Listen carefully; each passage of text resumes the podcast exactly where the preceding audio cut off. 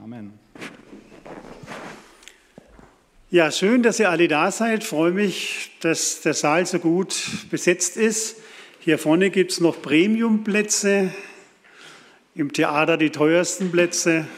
Also herzliche Einladung, kommt in meine Nähe. Ja, das Thema des heutigen Volkstrauertages ist ja eines der schwierigsten Gleichnisse des Neuen Testamentes. Ihr habt es auch hier schon an der Leinwand, das Gleichnis Jesu vom ungetreuen Verwalter aus Lukas 16. Jesus wandte sich zu seinen Jüngern und sagte, ein reicher Mann hatte einen Verwalter. Über diesen gingen Klagen bei ihm ein. Es hieß, er veruntreue ihm sein Vermögen. Da ließ er den Verwalter rufen. Was muss ich von dir hören? sagte er zu ihm. Leg die Abrechnung über deine Tätigkeit vor. Du kannst nicht länger mein Verwalter sein. Der Mann überlegte hin und her, was soll ich nur tun? Mein Herr wird mich entlassen. Für schwere Arbeit tauge ich nicht und ich schäme mich zu betteln. Doch jetzt weiß ich, was ich tun kann, damit die Leute mich in ihren Häusern aufnehmen, wenn ich meine Stelle als Verwalter verloren habe. Nacheinander rief er alle zu sich, die bei seinem Herrn Schulden hatten. Wie viel bist du meinem Herrn schuldig? fragte er den ersten. Hundert Fass Olivenöl, antwortete der. Darauf sagte der Verwalter, hier, nimm deinen Schuldschein, setz dich schnell hin und schreib stattdessen 50. Dann fragte er den Nächsten, und du, wie viel bist du ihm schuldig? 100 Sack Weizen lautete die Antwort. Der Verwalter sagte zu ihm, hier, nimm deinen Schuldschein und schreib stattdessen 80. Da lobte der Herr den ungetreuen Verwalter dafür, dass er so klug gehandelt hatte. In der Tat, die Menschen dieser Welt sind im Umgang mit ihresgleichen klüger als die Menschen des Lichts. Darum sage ich euch, macht euch Freunde mit dem Mammon, an dem so viel Unrecht haftet, damit ihr, wenn es keinen Mammon mehr gibt, in die ewigen Wohnungen aufgenommen werdet. Es geschah in jener deutschen Kleinstadt. Es war ein Brief, der einige Bürger total durcheinander brachte, angesehene Bürger jener Stadt. Und so geschah am folgenden Morgen, nachdem sie den Brief erhalten hatten, Folgendes. Der erste, ein geachteter Bürger, er war morgens um sieben schon beim erstbesten Rechtsanwalt der Stadt. Er klingelte ihn förmlich aus dem Bett, er kam gar nicht dazu, seine Tasse Kaffee zu trinken. Er musste ihn unbedingt sprechen und sie haben am Nachmittag unbedingt einen Termin ausmachen müssen. Er musste mal mit ihm über alles sprechen. Der nächste Bürger ward nicht mehr gefunden. Man hat ihn gesucht überall auf Handy und Festnetz und was weiß ich alles, versucht zu erreichen, man fand ihn nicht. Bis dann einer auf den Speicher ging und da fand man ihn erhängt. Daneben den Brief mit diesen vier Worten.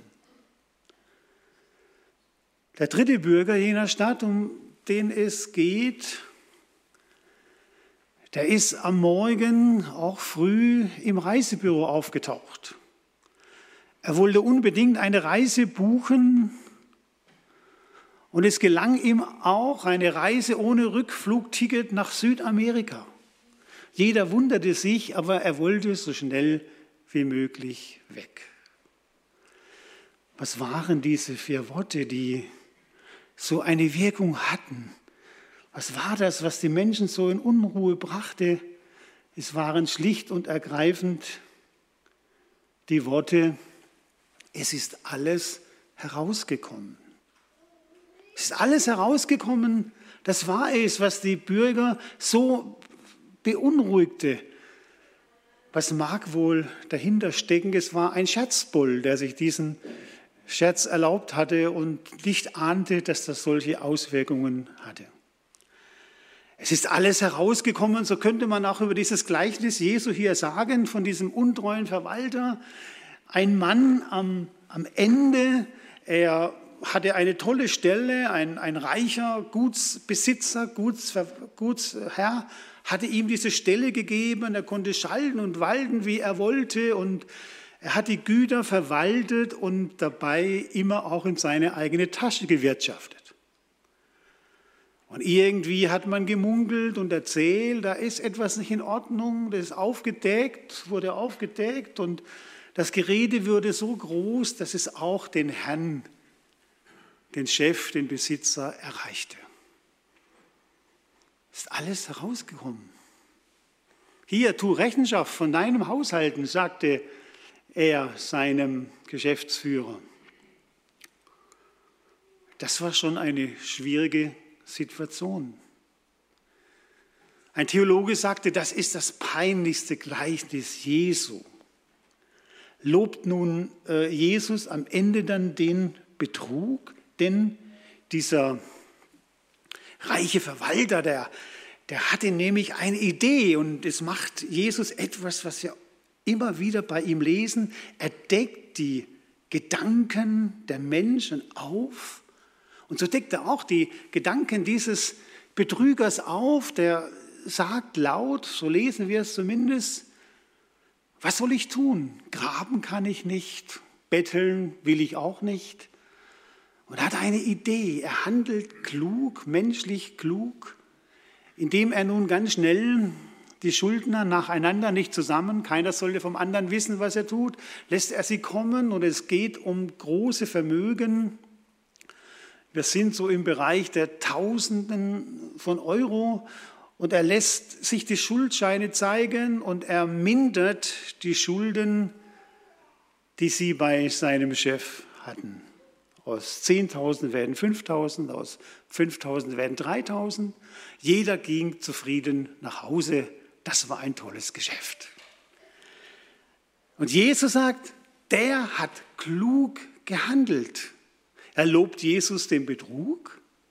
Nein, nein, wir müssen bei den Gleichnissen Jesu immer ganz genau hinhören, immer uns fragen, was ist denn der Vergleichspunkt? Der Vergleichspunkt, den nennt Jesus ganz am Ende.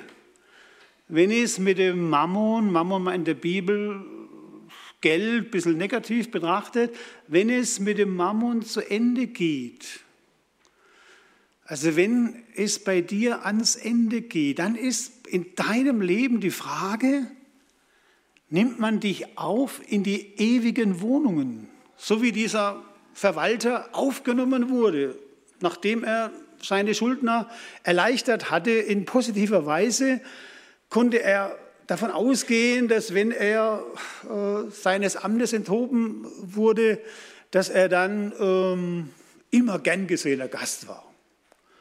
Und damals war es so üblich, wenn man irgendwo zu Gast war, da blieb man nicht ein, zwei Stunden, ich habe noch einen Termin.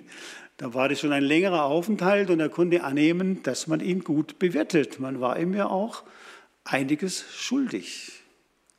Also so sagt Jesus, Klugheit, kluges Handeln, nicht damit sie euch aufnehmen als Gäste hier irgendwo in euren Häusern und Hütten, sondern es geht um Aufnahme in die ewigen Wohnungen. Es geht also darum, dass Gott dich einmal aufnimmt, wenn du diese Erde, das Leben verlassen musst.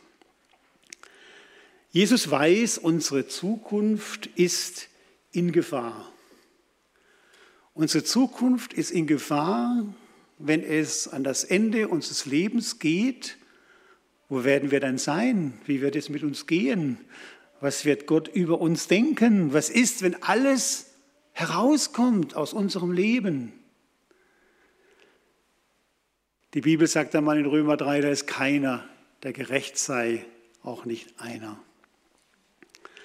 Der Apostel Paulus, der war beseelt von einem Gedanken, ich muss diese Botschaft, dass es einen Retter gibt, dass es einen Herrn gibt, der mich beruft zur ewigen Herrlichkeit. Ich muss diese Botschaft den Menschen sagen. Und dann stand er in Athen, der Hauptstadt des Geistes, das Tübingen der damaligen Welt. Dann stand er in Athen und hat verkündigt die Botschaft von Jesus. Und in dieser Predigt, die, die ganz wichtig, ganz bekannt ist, sagt er, zwar hat Gott die Zeit der Unwissenheit hinweggesehen, nun aber gebietet er den Menschen, dass alle an allen Enden Buße tun.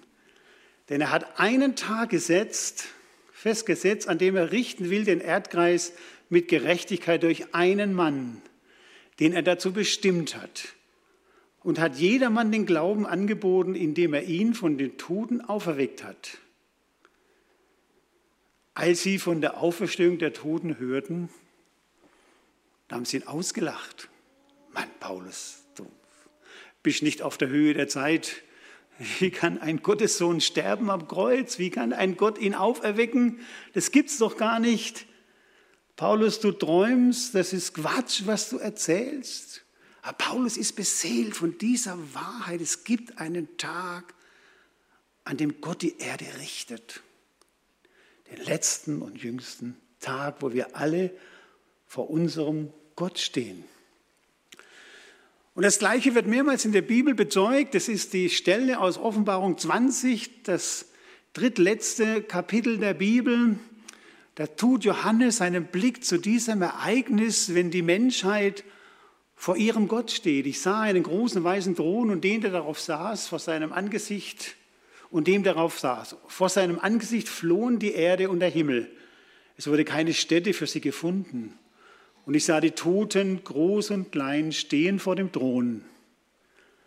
Bücher wurden aufgetan, die Computerprogramme wurden geöffnet. Und ein anderes Buch wurde aufgetan, welches ist das Buch des Lebens. Und die Toten wurden gerichtet nach dem, was in den Büchern geschrieben steht, nach ihren Werken. Und das Meer gab die Toten heraus, die darin waren, und der Tod und die Hölle gaben die Toten heraus, die darin waren, und sie wurden gerichtet, ein jeder nach seinen Werken. Keiner konnte sich verstecken. Das Meer gab die Toten heraus, die, die Menschen, die verbrannt wurden von Feuer. Vor 100 Jahren haben sie gedacht, wir lassen uns verbrennen. Das war der Beginn des, des Verbrennens, was heute fast gang und gäbe ist. Aber der Ursprung war, dass Atheisten sich verbrennen ließen mit dem Gedanken, dann wird uns Gott nicht finden. Wie primitiv. Das Meer und die Toten, die im Feuer verbrannt wurden, die, wurden, die stehen da alle. Sie wurden gerichtet, ein jeder nach seinen Werken, und der Tod und die Hölle wurden geworfen in den feurigen Pfuhl. Das ist der zweite Tod, der feurige Pfuhl. Und wenn jemand nicht gefunden wurde, geschrieben in dem Buch des Lebens, der wurde geworfen in den feurigen Pfuhl. Das ist die Hölle. Das ist die Gottesferne. Das ist das ewige Verderben. Halten wir fest, es ist ja die Rede von zwei Büchern. Im Prinzip gibt es das Buch des Lebens und es gibt das Buch oder die Bücher, wo die Menschen beurteilt werden nach ihren Werken. Und der, der nicht im Buch des Lebens steht, der geht der Verlorenheit entgegen. Ja, was ist denn jetzt die Frage für uns? Die Frage ist, wie komme ich in dieses Buch des Lebens? In Lukas 10 sagt es Jesus ganz eindeutig, seine Jünger kommen zurück von einem Missionseinsatz und Jesus sagt, freut euch nicht über dieses und jenes, über den Erfolg, den ihr hattet, freut euch, dass eure Namen im Himmel angeschrieben sind. Ihr, die an mich glaubt, euer Name steht im Buch des Lebens. Der Glaube an Jesus, das ist es, das ist die Eintrittskarte in das Buch des Lebens. Da darf ich drin stehen. Warum? Weil Jesus mich einträgt im Buch des Lebens. Das ist die Rettung. Das wollen wir verkündigen. In diesem Jesus steckt das Heil. Das sagt uns die Schrift. Wir dürfen getrost diesem Tag entgegengehen. Wer an Jesus glaubt, der hat das Leben und kommt nicht in das Gericht, sondern er ist vom Tode zum Leben hindurchgedrungen, schreibt es Johannes in Kapitel 5. Eines gibt es noch, das sagt uns die Bibel auch sehr deutlich. Sie redet in 2. Korinther 5, spricht einmal Paulus von einem Richterstuhl Christi. Also er spricht davon, dass die Gläubigen, darum geht es in diesem ganzen Kapitel 5, darum geht es in diesem Kapitel, dass auch die Gläubigen von Jesus beurteilt werden.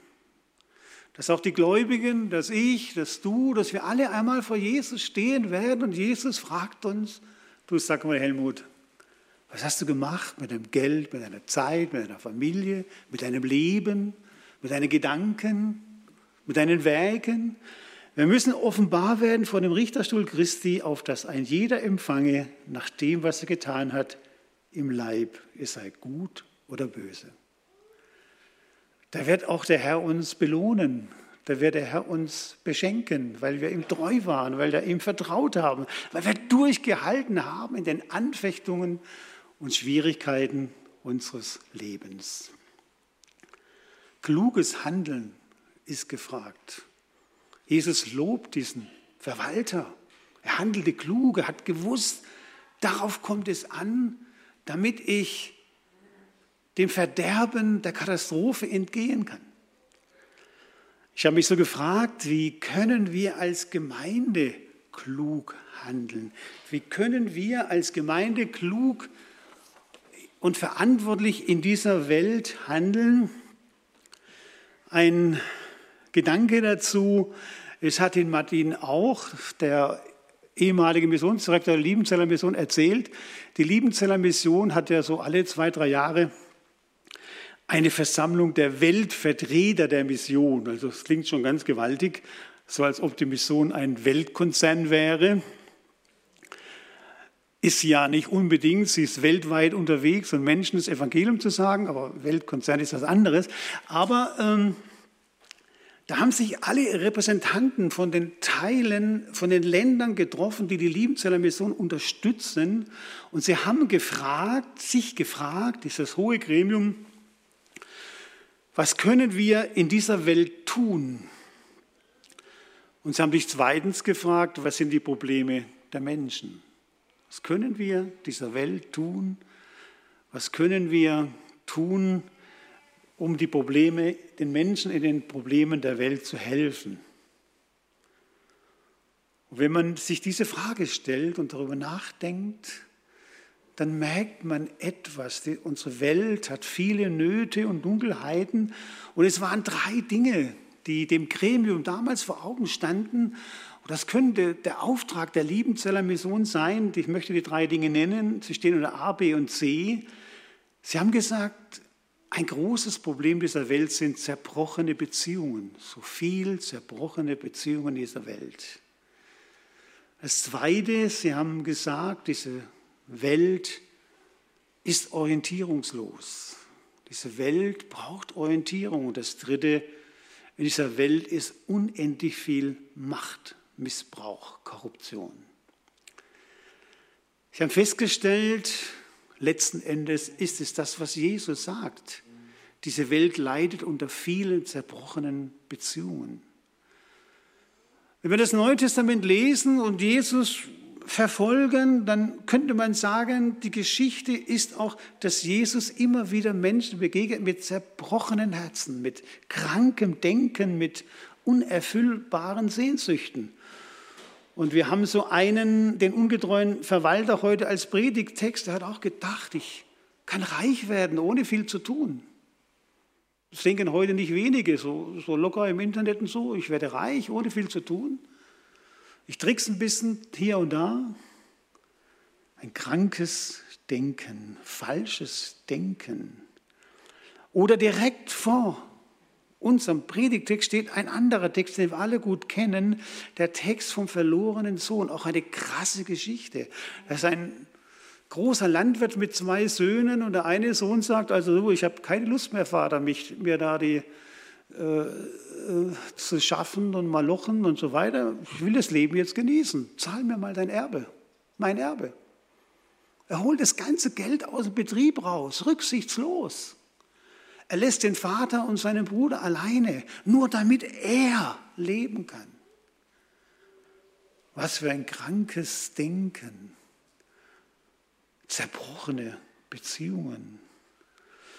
Und wenn wir in unsere Häuser hineinschauen, in unsere Familien hineinschauen, wenn wir auch in das Leben hineinschauen, um uns herum, wie viel zerbrochene Beziehungen. Wir brauchen die Kraft des Evangeliums. Das Evangelium ist eine Kraft Gottes und, und Jesus und sein Heiliger Geist macht Heil. Er ist der Heiland. Er will Heil machen. Das ist unser Herr. Das Evangelium ist eine Kraft, die rettet und heil macht, die heilen möchte unser Denken, unsere Beziehungen. Das braucht diese Welt. Das ist so wichtig. Das Zweite, was das Gremium festgestellt hat, unsere Welt leidet an Orientierungslosigkeit. Heute ist Volkstrauertag. Hier überall in den Gemeinden stehen die die Bürger und die Bürgermeister und die Pfarrer und halten eine Andacht. Finde ich wichtig. Wie viel Leid ist geschehen, auch in unserem Volk und Land, weil einige gesagt haben, heute gehört uns Deutschland, morgen die ganze Welt, ohne Rücksicht auf Verluste. Und gestern vor 80 Jahren sind 500 deutsche Bomber nach Coventry geflogen, in der Nähe von Birmingham in Mittelengland und haben diese Stadt in Schutt und Asche gelegt. Und fünf Jahre später sind englische Bomber von der Royal Air Force bis nach Pforzheim geflogen. Da haben wir neun Jahre gewohnt. Und jedes Jahr am 23. Februar läuten 20 Minuten die Glocken. Das ist die Zeit, wo 17.000 Menschen auf einen Schlag ihr Leben lassen mussten.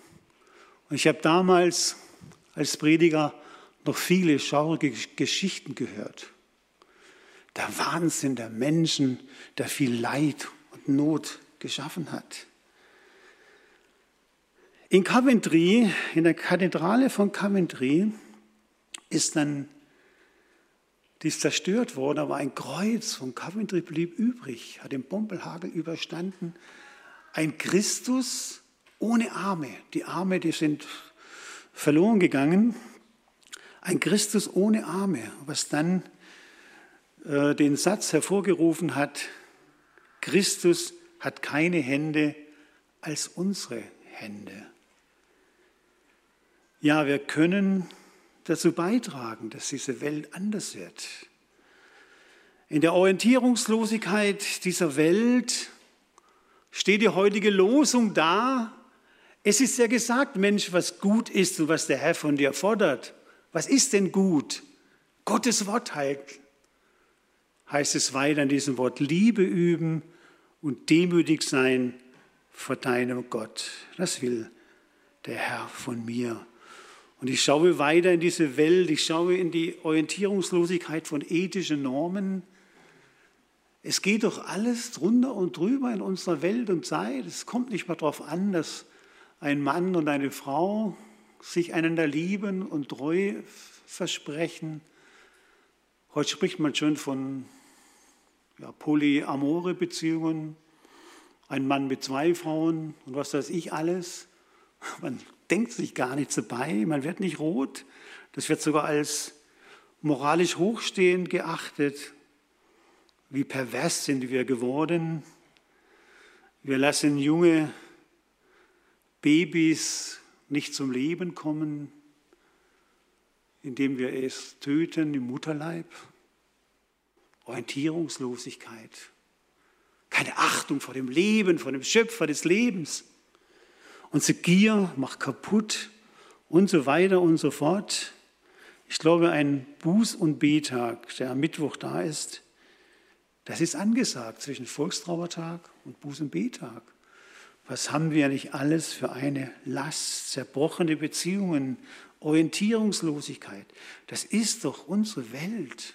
Und in diese Welt hinein haben wir den Auftrag, wir als Gemeinde, wir haben ja ein kleines Quadrat, Wassertrüdingen und Umgebung, das Evangelium zu verkündigen. Deshalb haben wir im Leitungskreis äh, gesprochen darüber, dass wir hier auch über die Weihnachtszeit ein Banner, ein Banner aufhängen wollen mit dem Spruch, ich bin das Licht der Welt. Jesus ist das Licht.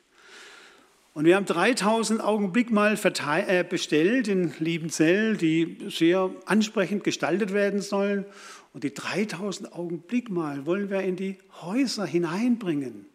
Als kleines Zeichen, Jesus ist das Licht der Welt. Ich glaube, das ist kluges Handeln, was Jesus von seiner Gemeinde möchte. Was ist zu tun? Jesus lobt diesen Verwalter. Ich möchte kurz zusammenfassen am Ende.